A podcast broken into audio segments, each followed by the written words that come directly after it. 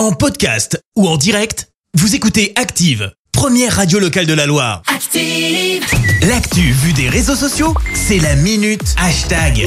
Oui, il est temps de parler buzz sur les réseaux sociaux et c'est avec toi Clémence. Ouais, ce matin, sans grande surprise, hein, on va parler de Roger. Bah oui, Roger Ah oui. Federer. L'annonce a été faite hier. Incroyable. Federer annonce qu'il prend sa retraite après la Laver Cup. Euh, fini donc un Federer sur les cours qui joue comme si le tennis, ça se faisait aussi simplement que de lasser ses chaussures globalement. À 41 ans, il arrête donc après avoir euh, notamment été opéré du genou et avoir disparu des classements ATP. Euh, Federer ce matin, c'est bien évidemment en top tweet. Tour d'horizon, des hommages des internautes. Rien que son communiqué hein, ce matin sur Twitter, c'est 105 000 retweets. Ah quand Plus même. de 600 000 likes sous le tweet. Ah, ça m'étonne pas. T'as ceux qui applaudissent son parcours. Merci Ah oui. pour tout, Roger et Ah Kylian. oui.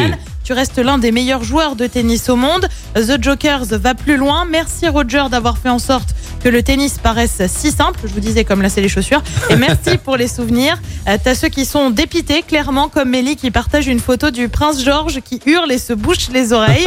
Euh, tu retrouves aussi euh, pas mal d'émojis qui pleurent, bien évidemment. Euh, je voudrais aussi vous parler d'une de mes amies qui a deux passions dans la vie, le tennis et l'arène, forcément depuis quelques jours.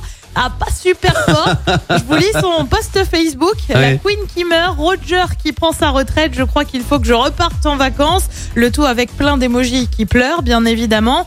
Il y a une réaction qu'on attendait, c'est celle de son grand rival, Raphaël Nadal. Oui. Les deux hommes se sont longtemps affrontés en finale de tournoi. Nadal a très longtemps talonné Federer à la place de numéro 2 mondial.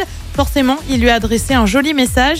Euh, Cher Roger, mon ami et rival, j'aurais aimé que ce jour n'arrive jamais. Euh, C'est un jour bien triste pour moi et pour le sport dans le monde entier. Euh, Quel plaisir ça a été, mais aussi un honneur et un privilège de partager ces années avec toi, tant sur et en dehors des cours. Et ouais, les deux joueurs étaient clairement amis. On se souvient de se fou rire lors d'un tournage de clip pour un match caritatif. Okay. So Rafa, Et la séquence pour info dure plus de 3 minutes, rien que ça. Et puis l'équipe de son côté partage sa une ce matin, God Save the King. Et ouais, Federer, Ah c'était ouais. l'un des monstres du tennis, 103 titres professionnels, Ah euh, dont 20 grands chelems, oui, 8 Wimbledon, c'est pas facile à dire par exemple, deux médailles olympiques. À Roger, tu vas quand même nous manquer, ça c'est clair. Et oui, après bon, 41 ans, euh, enfin il a duré quoi. Ah oui, il fallait, il y a un Il y en a- moment où il fallait Il quoi. y en a un qui est un peu, qui est un peu chafouin aussi, c'est euh, Alcaraz, nouveau numéro 1 ATP. Le, le Eh petit ouais. jeune là de 19 ans, et bah tu m'étonnes, il est dégoûté parce que euh, se battre pas. contre euh, Federer, c'est quand même, enfin, c'est la légende Eh oui. quoi. Mais bon, c'est comme ça. Eh Bah, oui. bonne retraite, hein, Roger.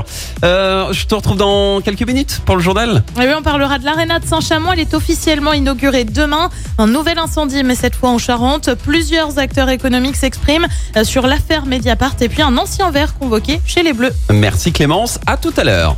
Merci, vous avez écouté Active Radio, la première radio locale de la Loire. Active.